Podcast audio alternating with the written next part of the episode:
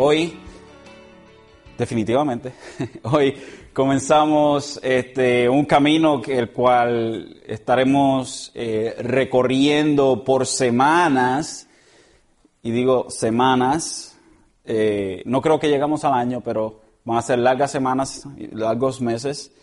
Eh, y va a ser un gozo para mí y espero que sea un gozo para ustedes, que podamos compartir este viaje, este viaje a través de esta tremenda carta o epístola a los romanos. Primero tenemos tres objetivos que debemos establecer desde el principio. Tres objetivos. Primero, la gloria de Dios. La razón por la cual queremos eh, ir a través de esta carta es para la gloria de Dios. Segundo objetivo por el cual queremos estudiar esta carta es la edificación de los santos. La edificación de los santos. Y tercero, la, la razón o la tercera razón por la cual queremos estudiar esta hermosa epístola de los romanos es para la salvación de los perdidos. So, la gloria de Dios, la edificación de los santos y la salvación de los perdidos. John Knox dijo sobre esta carta, dijo, ha dicho que Romanos es el libro teológico más importante que jamás se haya escrito. Martín Lutero decía, la epístola a los romanos es el libro principal del Nuevo Testamento y el más puro evangelio, tan valioso que un cristiano no solo debería saber de memoria cada palabra, sino que también debería llevarlo consigo como el pan cotidiano de su alma. Y S. Lewis Johnson, en su introducción a la epístola de los romanos, dijo, fue el invierno del año 54 al 55 en la ciudad de Corintos. Dos hombres destacados, invitados en la casa de Gallo, un hombre de negocios de Corintios, se sentaron para comenzar el trabajo de correspondencia. Pablo, un hombre que parecía ya estar a finales de sus 50, preparado para dictar una carta a un hombre llamado Tercio. Ese rollo de papiro que fluía de la mano de Tercio sería suficiente para cambiar el curso de la historia del mundo occidental. So, muchos hombres han predicado a través de la epístola de los romanos.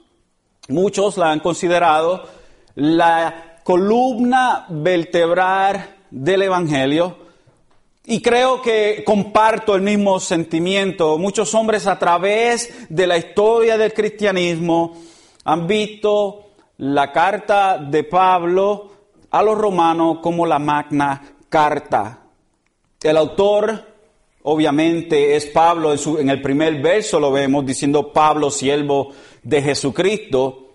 Pablo, Saulo, hebreo, en el hebreo es Shaul, el nombre Saúl, como Saúl, el primer rey de Israel, de Tarso, ciudadano romano, fariseo de fariseo, perseguidor de la iglesia, de la tribu de Benjamín, presente en la lapidación de Esteban.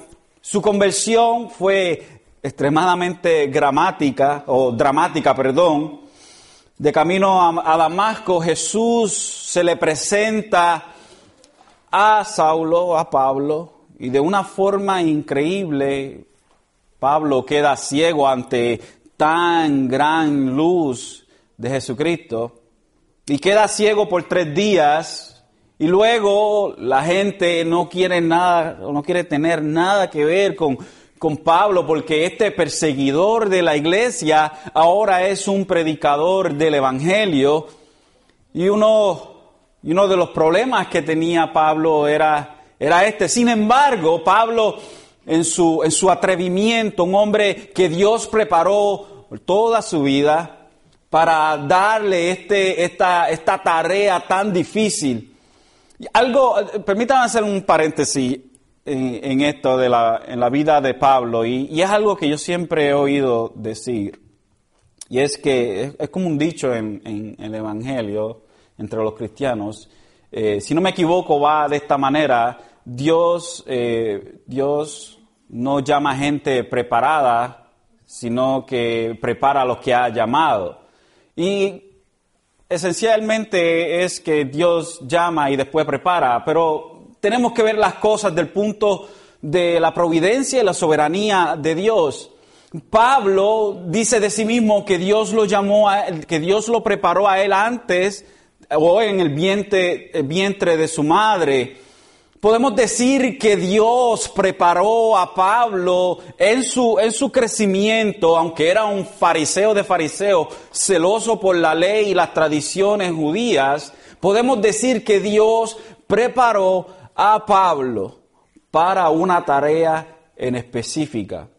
En todo lo que la pasó la vida de Pablo, aunque en desobediencia obviamente a Dios, y todos nosotros nacimos en desobediencia a Dios, pero Dios preparó los pasos de Pablo y se llevó a cabo exactamente el plan que Dios tenía con Pablo para él llevar a cabo esta tarea tan importante. El carácter de Pablo era sumamente importante. La forma o el celo en que Pablo llevaba a cabo las cosas, esto Dios lo puso en él, lo preparó en esto. Aunque Pablo era un pecador impedernido, podemos ver la providencia de Dios bregando en la vida de Pablo. Es difícil encontrar un hombre hebreo y a la misma vez ciudadano que era eh, multilingüe, que, hablaba diferentes lenguas o idiomas.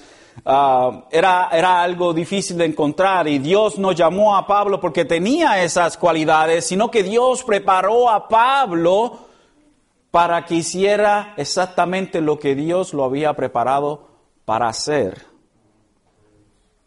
Así que Pablo, este fariseo de fariseos, es llamado y es habilitado por Dios, por el Espíritu, porque a pesar de su destreza eh, humana, jamás y nunca podría llevar a cabo la tarea de llevar el Evangelio si no fuese habilitado por el Espíritu Santo. Podemos tener todas las habilidades físicas y mentales que se puedan tener, pero esto no es suficiente ni siquiera para comenzar la vocación que Dios tiene para nosotros a través del Espíritu Santo. Solamente podemos hacer las cosas que Dios manda de nosotros a través del Espíritu Santo. Por eso es que Jesucristo le dijo a los discípulos que esperaran a que el Espíritu Santo viniera en el libro de los Hechos antes de salir y cuando vino el Espíritu Santo, por ejemplo, vemos el cambio tan grande de Pablo, de, un hombre que estaba siempre diciendo lo incorrecto, de un hombre que negaba a Dios, a, a Pedro, un hombre que se levantó delante de miles y miles de personas a predicar propiamente el Evangelio de Dios. Un hombre que, que francamente, Pablo era, eh, perdón, Pedro era bastante rudo un Galileo, un pescador, imagínense, de ese tiempo. Aunque todo judío siempre tenía un conocimiento de la ley porque se le inculcaba desde pequeño, pero Pedro no era un teólogo. Pedro no era un teólogo como lo era Pablo. Así que, investido por el Espíritu Santo, Pedro se levanta y predica uno el primer mensaje de la iglesia. Y asimismo, Pablo, aunque tuviera todas estas destrezas, jamás y nunca podría llevar a cabo aquello que es necesario. Lo único, o la única forma que esto se podía llevar a cabo es a través del Espíritu Santo. Así que Dios prepara a este hombre a través de toda su vida, lo, lo trae hacia, hacia sí, o sea, Dios llama a Pablo de una forma dramática y le da una tarea que hacer, que era necesario para él sufrir por el Evangelio. Y lo interesante es que Dios toma a este hombre, este hombre que es tan, que, odiaba tanto a la iglesia, tanto odiaba pues que pedía cartas para, para buscarlos y llevarlos ante los oficiales judíos. Pero todo esto venía de un celo, de un celo por Dios, pero un, celo mal puesto, como hablé la última vez que estuvimos aquí, era un celo mal puesto. Estaba su celo en las cosas que eran, que eran las tradiciones judías, las cuales no eran las cosas que Dios había impuesto. No era la ley, sí era celoso por la ley, pero también era muy celoso por las tradiciones judías. Pero en su conversión entonces, este mismo celo que tenía por Dios incorrectamente, Dios lo tuerce y es un, un celo bien puesto, podríamos decir. Un celo bien direccionado. Trece de las epístolas que vemos entonces en el Nuevo Testamento son de su autoría. Una de estas es la que tenemos delante de nosotros en esta tarde. El lugar y fecha entonces de la carta a los romanos, podríamos decir si tratamos de trazar un poco nuestra línea y un poco de geografía. Romano parece haber sido escrita por Pablo en su tercer viaje misionero mientras estaba en Grecia, específicamente en Corinto, alrededor del año 54-55, otros varían, otros dicen alrededor del año 56 al 57, pero no, no, no, hay, no hay problema en esto, exactamente eh, no sabemos, pero lo más seguro que fue en el invierno del 54 al 55. La agenda de Pablo era la siguiente, ir de Corintios a Jerusalén, de Jerusalén a Roma y de Roma a España. Pablo quería ir a un viaje hasta España, si, si pudiésemos tener un mapa invisible aquí, podríamos decir que Pablo se encuentra perdón, quiere, se encuentra en Asia Menor, en el área de, Grecia y toda esa área, pero quiere llegar a Roma, pero antes de llegar a Roma tiene que ir a Jerusalén y de Jerusalén ir a Roma y entonces ir hacia España.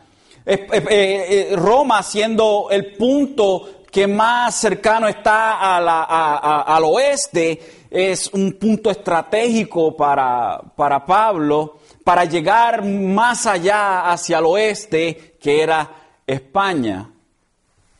Sin embargo, Pablo nunca llegó a España y apenas pudo llegar a Roma y fue llevado con un ticket gratis, con un pasaje gratis porque fue llevado en cadenas, preso. Así que Pablo, o lo que la agenda de Pablo era de ir de, de, de Corintos a Jerusalén, de Jerusalén a Roma y de Roma a España. Entonces, el propósito de Pablo es escribir esta carta, o de escribir esta carta era de presentar las grandes verdades del Evangelio de la Gracia a los hermanos que nunca habían recibido una instrucción apostólica. Y también presentarse eh, a sí mismo antes de hacer su viaje a ellos. Lo interesante es que los hermanos de la iglesia de Roma no conocían a Pablo.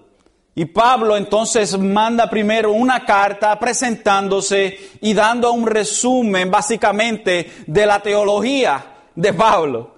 La teología sistemática de Pablo aquí está presente en la carta de los romanos. Son, son temas fundamentales de la fe, los cuales Pablo envía a Roma. Ellos no le conocían a ellos.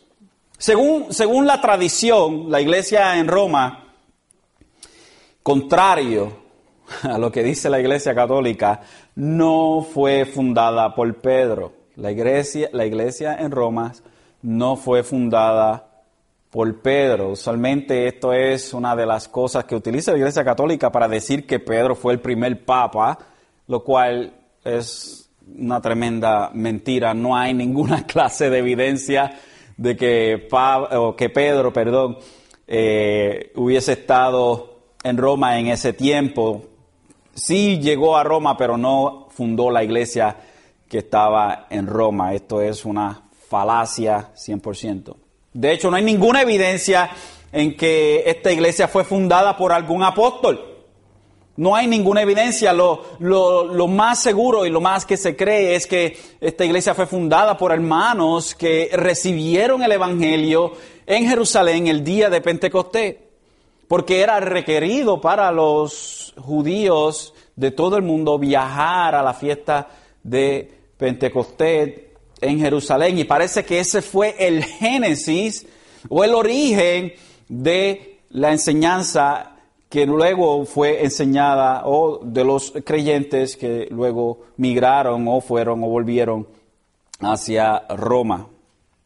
Eh, vamos a tratar de ver Romanos a una milla de altura. Romanos a una milla de altura. Una milla de altura es básicamente la... Yo no sé cuáles son las capas que tiene la Tierra, pero creo que es la estratosfera. Ah, casi, casi en el espacio, vamos a ponerlo así por si acaso. Básicamente en el espacio. Así que veamos Romanos desde bien lejos, y si la miramos desde bien lejos y la, y la tratamos de, de, desmenuzar breve y, brevemente, podríamos decir que Romanos se divide en dos, en dos eh, partes. En Romanos capítulo 1 al 11 es doctrina y Romanos capítulo 12 al 16 es nuestra responsabilidad delante de la enseñanza que se nos ha presentado. Ahora vamos a mirarla a 37 mil pies de altura. Es más o menos lo que vuela un avión, a 37 mil pies de altura. Y vamos a ser un poco más detallados. Los capítulos 1 al 3 nos presentan o nos encontramos con el pecado. De los capítulos 3 al 5, Pablo toca el tema de la salvación. Los capítulos 6 al 7, la santificación del creyente. El capítulo 8, la seguridad en Cristo del creyente. Capítulos 9 y 11, estamos delante de la soberanidad de Dios o soberanía de Dios. Y los capítulos 12 al 15, el servicio del creyente. Y, los capítulos, y el capítulo 16 simplemente son salutaciones de Pablo a sus compañeros de ministerio. Este capítulo, el capítulo 16 es bien interesante porque tiene un montón de nombres bien difíciles de decir y nosotros estaremos predicando a través de un montón de nombres que son difíciles de pronunciar. Ahora vamos a ver, vamos a ver entonces a Romanos con un, poco más de cercanía. Vamos, vamos a verla, vamos a verla eh, de cerca. Vamos a ponerla delante de nosotros. Y simplemente les voy a estar dando entonces una pequeña, un pequeño viaje a través de la, de la, de la epístola. Y si no puede apuntarlo todo y quiere una copia de, del ah, bosquejo que yo tengo, lo puede pedir y yo le hago una copia del bosquejo, si no quiere apuntarlas toditas las citas, ah, porque ahí es toda la carta básicamente. Amén. So, tenemos una introducción a la carta en los, en, los en el capítulo 1, en los versos 1 al 17. Aquí Pablo se introduce a los eh, hermanos de Roma. El verso 1 dice, Pablo, siervo de Cristo Jesús, llamado a ser apóstol apartado para el Evangelio de Dios. Y esto es sumamente importante en la introducción, la introducción de, una carta. Usualmente nosotros en este tiempo introducimos, nos cuando mandamos una carta, decimos nuestro nombre a lo último, escribimos toda la carta eh, y todo eso, y a lo último, con mucho cariño, fulano de tal. Pero en este tiempo, en los tiempos eh, que Pablo estaba escribiendo, se presentaba el, el que estaba dando la carta. Así que Pablo rápidamente, Pablo siervo de Jesús. Y tenemos entonces como un encabezamiento del capítulo, en el capítulo 1 de versos 1 a 7. Y luego tenemos una pequeña acción de gracias en los versos 8 al 15. Y esta es la eh, la introducción más larga que Pablo ha hecho en, sus epístolas, la introducción más larga que él ha hecho en sus epístolas, que se tomaba básicamente 17 versos introduciendo lo que él quiere decir, introduciéndose a sí mismo y por qué y cuál es su pedigrí, podríamos decir. El verso 8, él dice, en primer lugar doy gracias a mi Dios por medio de Jesucristo, por todos vosotros, porque por todo el mundo se habla de vuestra fe. Y Pablo había oído de la fe de los hermanos en Roma, por eso es que quería visitarles a ellos. Y, podemos decir más adelante entonces que en, los versos 18, el verso 18 hasta el capítulo 3, verso 20, vemos la necesidad de la revelación de la justicia de Dios. Y el verso, el verso 18 al 32 se nos presenta el pecado y la culpabilidad del mundo gentil. Luego en los versos, eh, perdón, y más, y si hacemos un zoom in. ¿Cómo se dice zoom in en español? Yo no sé. Nos acercamos un poco más. El verso 18 al 23 dice que no hay excusa. Hay que no hay excusa. El pecado y la culpabilidad en el mundo judío se nos presenta en el capítulo 2, verso, eh, versos 1 al 3. Perdón, capítulo 2 y el capítulo 3 al 8. También se nos presenta la justificación del hombre en el capítulo 3, versos 21 a, y capítulo 4, hasta el capítulo 4, verso 25. También se nos presenta la nueva vida del hombre justificado, y esto es del, del capítulo 5 hasta el capítulo 8, verso 39. Y, y ahora, estas son, eh, estas son outlines eh, que no son específicas. Cada persona tiene un outline o una... Eh, Dios mío, ¿cómo es que se dice eso? Se me olvida esa palabra en el español. Bosquejo. Cada uno tiene un bosquejo un poco diferente. No todo el mundo tiene el mismo bosquejo, pero más o menos todos estamos en la misma y casi siempre eh, todos tenemos el, mismo bosquejo en cuestión de los capítulos, pero en la forma en que un predicador vaya a darla, pues es diferente. Algo interesante que, también que, que tal vez eh, puede llamarnos la atención o debe llamarnos la, la atención es la nueva vida del hombre justificado la vida en paz con Dios, paz para el individuo, paz para la raza humana, vida libre del dominio del pecado, por la muerte con Cristo, por la entrega a Cristo, vida libre del señorío de la ley, libre por la disolución de la vieja relación con la ley, libre por comprender cómo obra la ley, libre de las tensiones que provoca la ley, y la vida en el espíritu, su dinámica, su relación familiar, su esperanza futura, su seguridad, su canto de victoria. Luego, los versos más polémicos o los capítulos más polémicos de, la carta de, los romanos, que es eh, Romanos 9 hasta Romanos 9 hasta el capítulo 11, verso 36, se nos presenta la soberana elección de Dios, específicamente en el capítulo 9, verso 1 al 29. Luego vemos la tristeza, y también podemos ver la tristeza de Pablo, el principio de la elección de Dios, el problema moral de la elección, la responsabilidad del hombre se nos presenta, el fracaso de Israel, la justicia el alcance de, al alcance de todos y la incredulidad del hombre. También se nos presenta el cumplimiento del plan redentor divino en Romanos 11, 1 al 36. El remanente de creyentes de Israel, la exclusión de Israel no es permanente, la salvación futura de Israel y una doxología en alabanza de la sabiduría, sabiduría de Dios. Luego en los unos, unos eh, una parte de la epístola en la cual a veces no podemos o no ponemos mucho énfasis es en el capítulo 12. El capítulo 12 de Romanos es sumamente importante.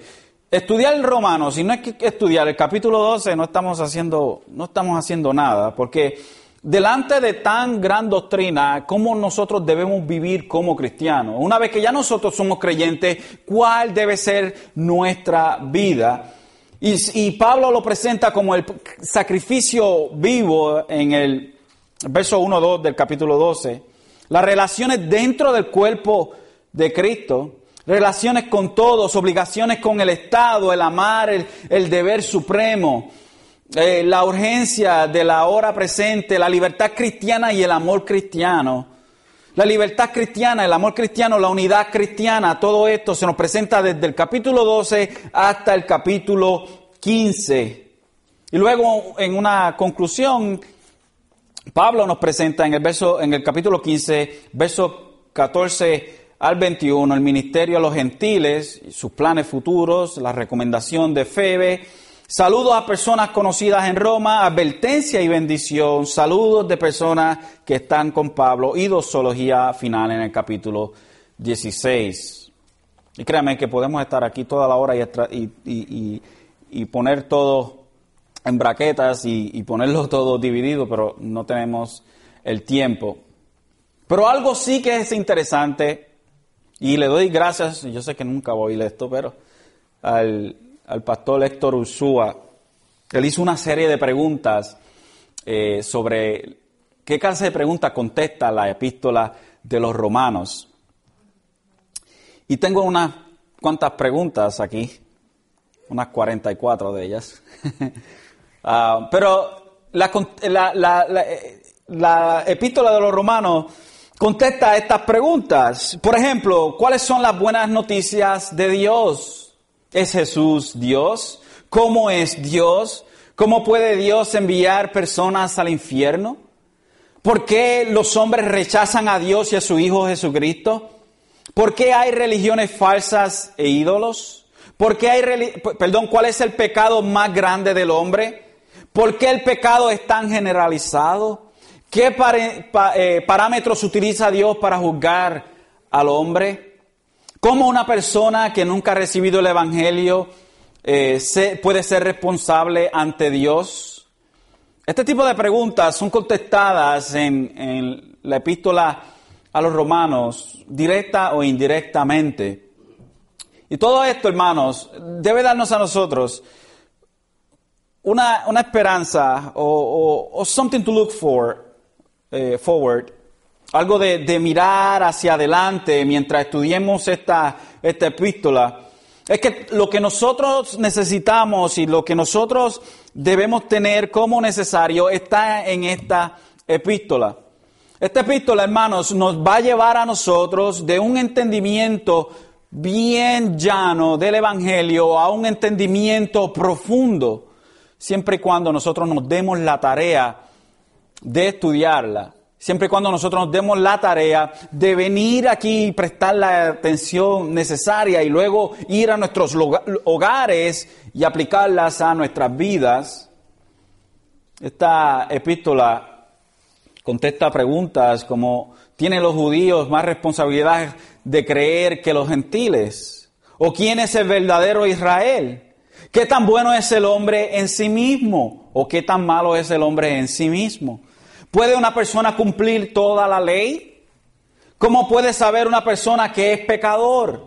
¿Cómo puede un pecador saber que es perdonado o justificado? ¿Cuál es la importancia de la muerte de Cristo? Preguntas como cuál es la, la importancia de la resurrección de Cristo. Otras donde, donde puede el hombre o el ser humano encontrar paz y esperanza para el futuro. ¿Cómo está el hombre relacionado con Adán y con Cristo, el segundo y último Adán? ¿Qué es la gracia y qué función cumple? ¿Cómo interactúan la gracia y la ley de Dios? ¿Cómo nace de nuevo una persona? ¿Qué relación tiene el cristiano con el pecado? ¿Qué tan importante es la obediencia en la vida del cristiano? ¿Por qué el vivir la vida cristiana es una lucha tan grande? ¿Cuántas naturalezas tiene un cristiano?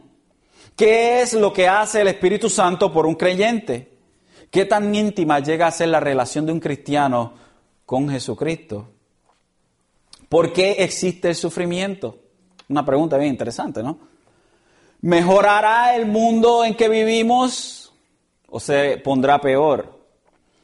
¿Cuál es o qué es la elección o la predestinación? ¿Cómo poder orar adecuadamente como cristianos? ¿Qué tan segura es la salvación del creyente? ¿Podemos perder la salvación? ¿Cuál debe ser nuestra postura como cristianos para con Israel? ¿Cómo debe ser las relaciones de los cristianos con el gobierno? ¿Cómo debe servir el cristiano a Dios y a la iglesia?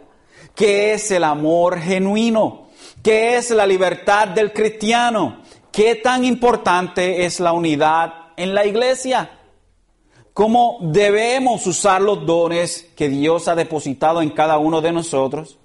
¿Cómo podemos soportarnos los unos a los otros? ¿Por qué debemos orar por los que sirven? ¿De qué peligro debemos cuidarnos como iglesia?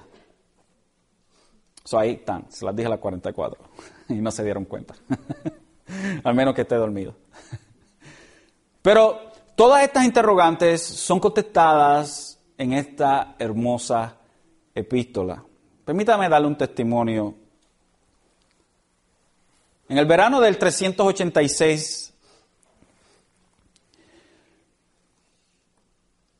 después de Cristo. Aurelio Agustín, nativo de Tagaste, en África del Norte, y desde hacía dos años profesor de retórica en Milán, lloraba sentado en el jardín de su amigo Alipio.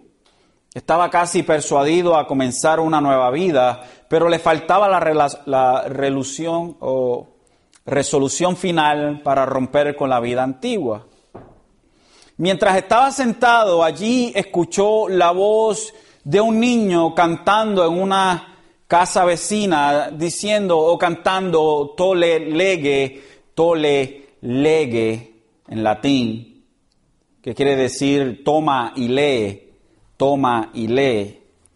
Tomando el rollo que estaba junto a su amigo, leyó las primeras palabras que vinieron a sus ojos, las cuales decían, no con glotonería y borracheras, ni en pecados sexuales y desenfrenos, ni en peleas y envidias, más bien vestidos del Señor Jesucristo, y no hagáis provisión para satisfacer los malos deseos de la carne. Romanos 13, 13 al 14. Dice Agustín, no leí más, nos dice, ni había necesidad de leer más de repente al final de esta oración una luz clara inundó mi corazón y todas las tinieblas de duda desaparecieron. Lo que la iglesia y el mundo debe a este influjo de luz que iluminó, iluminó la, la mente perdón, de Agustín al leer estas palabras de Pablo es algo que está más allá de nuestra capacidad para calcular. ¿Qué tan importante fue esto para Agustín? Agustín, si no conoce Agustín, Agustín de, Hipona, Agustín fue el precursor o fue aquel que, que, sistematizó o hizo más claro las doctrinas de la gracia y de las cuales se basó Calvino para, no, para eh, hacerlas un poco más claras, unos casi mil años después, y que lo que nosotros conocemos hoy en día como el calvinismo. Era bien importante, uno de los mejores teólogos que la iglesia haya tenido, pero este hombre tenía un problema, tenía un problema de inmoralidad sexual increíble. Era, era un laico de la iglesia y era un teólogo, pero tenía un problema. Pero Dios abrió los ojos de Agustín cuando leyó estas palabras en Romanos. Otro hombre importante en la historia de la iglesia fue Martín Lutero, como ustedes saben. Decía Martín, yo deseaba mucho entender la epístola de San Pablo a los romanos, escribió él. Pero el único obstáculo era la expresión, la justicia de Dios, porque la entendí como la justicia por la cual Dios es justo y trata a los hombres con justicia al castigar al injusto. Noche y día meditaba en esto hasta que comprendí la verdad de que la justicia de Dios es aquella justicia por la cual Él, por gracia y misericordia, nos justifica por la fe. Desde entonces me sentí renacido y como habiendo pasado por puertas al paraíso, Toda la escritura tomó un nuevo significado. Y mientras antes la justicia de Dios me había llenado de odio, ahora se hizo inexpresablemente dulce para mí en un amor mayor. Este pasaje de Pablo llegó a ser para mí la puerta del cielo. Entonces, ¿cuál es el tema central de la epístola a los romanos. Pues si vemos el capítulo 1, el verso 17, dice, porque en el Evangelio la justicia, la justicia de Dios se revela por fe y para fe, como está escrito, mas el justo por la fe vivirá. Mas el justo por la fe vivirá. Este es uno de los versos que ha cambiado la historia. Ha cambiado la historia, ha cambiado y ha esclarecido el entendimiento de la justicia de Dios. Cuando hablamos de la justicia de Dios, es difícil, es difícil tratar de, la palabra no cuaja en el español como tal. En el español tenemos que, usar dos palabras para describir eh, lo que en inglés se toma una palabra. En inglés es God's righteousness. Pero en el español no tenemos una palabra en el equivalente. Y tenemos que usar dos palabras. Usamos la justicia de Dios o la rectitud de Dios. La justicia de Dios o la rectitud de Dios. La justicia de Dios es que Dios es perfecto. Que Dios necesita, o perdón, exige perfección. Que no nos podemos acercar a Dios a menos que seamos perfectos que Dios es justo juez y Él castiga el pecado. Sin embargo, nosotros nacimos pecadores. ¿Y cómo entonces podemos resolver este gran dilema? Pues tomando la justicia de Dios, la cual es imputada en nosotros. La Iglesia Católica dice que la justicia de Dios es fusionada o infusión, infusion, es como una, es, eh, es como una, cuando una persona tiene un suero, esa es la idea. Es como si una persona tuviese un suero y la iglesia es la dueña del suero. Y mientras mejores obras tú haces, una gotita de esa gracia se te es, no sé qué palabra usar en el español, es inyectada, exactamente, es inyectada y cada vez que tú haces una obra buena, un poquito de esa gracia se te inyecta poco a poco. Esa es la idea de la gracia de la iglesia católica. Usted le pregunta a un católico, ¿cómo tú eres salvo? Por la gracia. Por la gracia. ¿Qué? Usted le pregunta a, un, eh, a un protestante, ¿cómo tú eres salvo? Por la gracia de Dios. Los dos dicen la misma cosa. Pero la diferencia entre la gracia de la Iglesia Católica y la gracia que nosotros profesamos es que la gracia solamente. Usted empuja al católico y le va a decir la gracia y las obras. La gracia solamente. Pero esto se nos imputa a nosotros. Es algo acreditado a nuestra cuenta. Nuestra cuenta está negativa un trillón delante de Dios. Sin embargo, la justicia de, Jesucristo se nos acredita a nosotros y tenemos entonces nosotros entrada para con Dios. Dios ya no nos ve a nosotros como estos pecadores impedernidos, sino que nos ve a nosotros vestidos de su Hijo Jesucristo. Eso es vivir por fe. Esa es la justicia de Dios. Eso es lo que, lo que entendió Martín Lutero y lo, por lo que Pablo declara en este verso, verso más, el justo por la fe vivirá. Vamos a, vamos nosotros, vamos, mientras vayamos estudiando más esta carta, entonces vamos a, a, profundizarnos netamente en lo que se nos enseña a nosotros sobre lo que es la justicia de Dios y vamos a hablar de diferentes puntos de la Biblia para poder traer eh, bien clara lo que es la doctrina de la justicia de Dios. Ciertamente es algo que podemos estar toda nuestra vida eh, estudiando y jamás y nunca vamos a, a, poder gastar el, el recurso que vamos a obtener de esta investigación. Entonces, una pregunta, ¿por qué romanos? ¿Por qué romanos? La respuesta a esta pregunta entonces la contestará usted mismo al final de la serie.